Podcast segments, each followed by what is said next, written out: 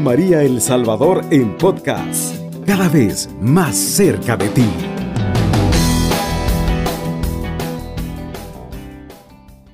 Muy buenos días desde ya. Pero probablemente muchas veces sabemos personas que nos levantamos bien temprano para ir al quehacer de la vida. Otras se levantan bien temprano porque tienen muchas cosas en el corazón que no los dejan descansar y no los dejan respirar tranquilos. Yo te invito en esta hora que como San Francisco de Asís nos permita amar a Dios desde su creación, amar a Dios desde la familia, amar a Dios desde el esfuerzo diario en el trabajo, en el estudio, pero lo más hermoso, amar la comunidad. He aprendido una cosa este día, hermanos y hermanas, y, precisamente es eso. A veces tenemos una familia, pero no nos comprende. Tenemos un matrimonio, pero no nos llena. Tenemos un trabajo y siempre nos quejamos. La pregunta es, ¿qué tan feliz estoy hoy? ¿Qué tan feliz soy? Porque a veces la felicidad la podemos manejar o pensar que está en el dinero, o la felicidad podemos pensar que está en, tener todos los títulos académicos. Creemos que la felicidad está en ser los mejores en el deporte. Pero de repente nos olvidamos que la verdadera felicidad está en la respuesta de Pedro a Jesús. E, en este Evangelio tan lindo, donde Cristo Jesús me habla a mí como misionero franciscano, y te habla a ti, hermano y hermana, que escuchas Radio María en El Salvador y en el mundo entero, a que podamos responderle a Jesús como le respondió Pedro. Por eso vamos a ir al Evangelio según San Mateo, capítulo 16, versículos del 13 al 19. Vamos a decirle juntos, habla Señor, que tu siervo escucha. Si este momento Dios quiere solamente estar contigo, aprovechalo.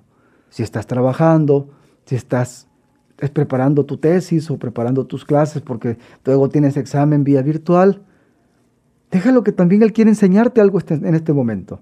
Quiere abrirte el corazón. Y mira que no viene solo, mi Señor viene acompañado con su Madre Santísima para decirte, ánimo hijo, haz lo que Él te diga. Por eso nuestra Madre María siempre debe ser el pilar fundamental, como la Eucaristía, dice San Juan Bosco, de nuestra vida espiritual. Por eso es que me encanta el Evangelio de este, que te quiero compartir en este momento, para que también tú sientas que ese amor de Dios te exige acción. Veamos lo que dice el Evangelio según San Mateo, versículo 16, del 13 al 19. La fe de Pedro y las promesas de Jesús. Jesús se fue a la región de Cesarea de Filipo. Estando allí, preguntó a sus discípulos, según el parecer de la gente, ¿quién es este Hijo del Hombre? Respondieron, unos dicen que eres Juan el Bautista, otros que eres Elías o Jeremías, o alguno de los profetas. Jesús les preguntó, ¿y ustedes quién dicen que soy yo? Pedro contestó, tú eres el Mesías, el Hijo de Dios vivo.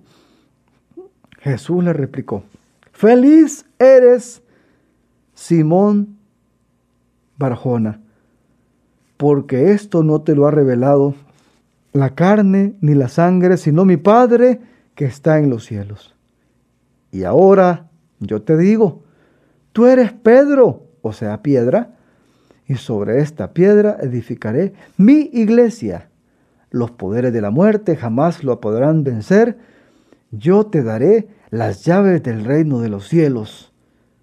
Lo que ates en la tierra quedará atado en el cielo, y lo que desates en la tierra quedará desatado en el cielo. Palabra del Señor, gloria y honor a ti, Señor Jesús. Hermanos y hermanas, me imagino que cuando tú estás escuchando este mensaje de Jesús, en esa respuesta de ese Pedro, hay dos tipos de personas que están escuchando Radio María en este momento.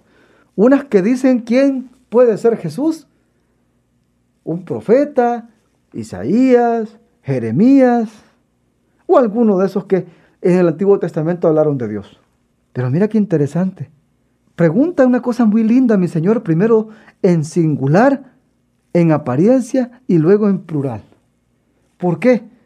Porque al parecer de la gente, ¿Cuál, ¿Quién es la gente? Es todo ese hermano o hermana que por lo general cree en Dios, pero no quiere ir al templo. Cree en Dios, pero no abre la Biblia. Cree en Dios, pero no deja a María ser su madre. Es este tipo de personas a las que se refiere Jesús cuando les pregunta, ¿quién es este Hijo del Hombre? ¿Cómo respondemos esto? ¿Qué tipo de cristiano soy en esta hora? ¿Qué tipo de cristiano quiero ser ahora? Porque mi Señor hoy nos exige como parte de esa misión ser evangelio viviente. Que mi nada, como dice San Monseñor Romero, en sus manos se vuelve eso todo tan hermoso que se enciende y da calor a todo aquel que está a mi alrededor.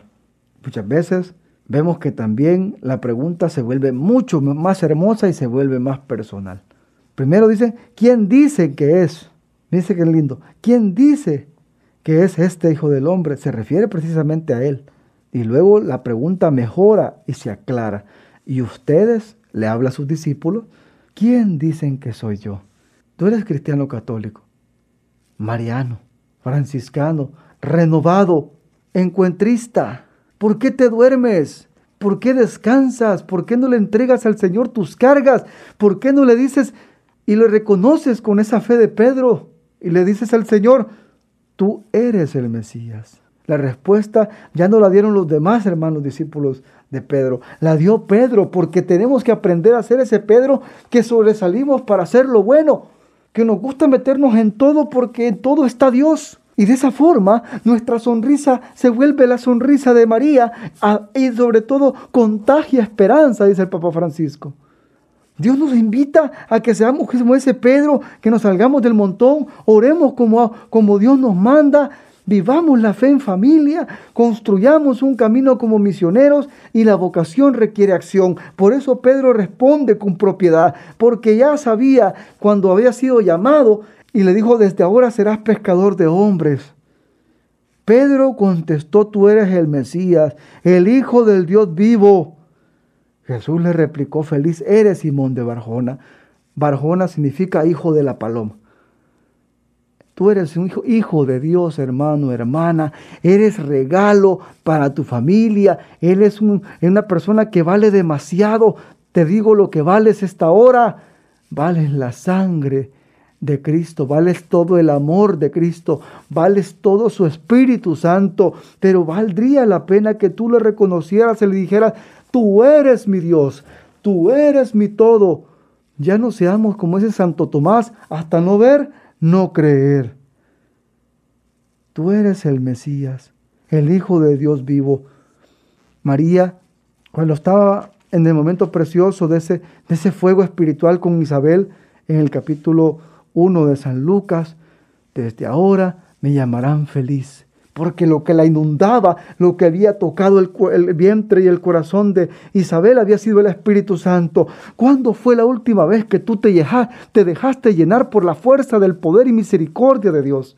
Feliz eres, hermano, porque estás vivo, tienes una familia, tal vez no es la mejor, pero lucha porque sea la mejor para que Dios también la, la guíe, la fortalezca como Jerusalén como dice San Monseñor Romero, que todas las familias sean como la de Jerusalén, donde estaban María, José y Jesús.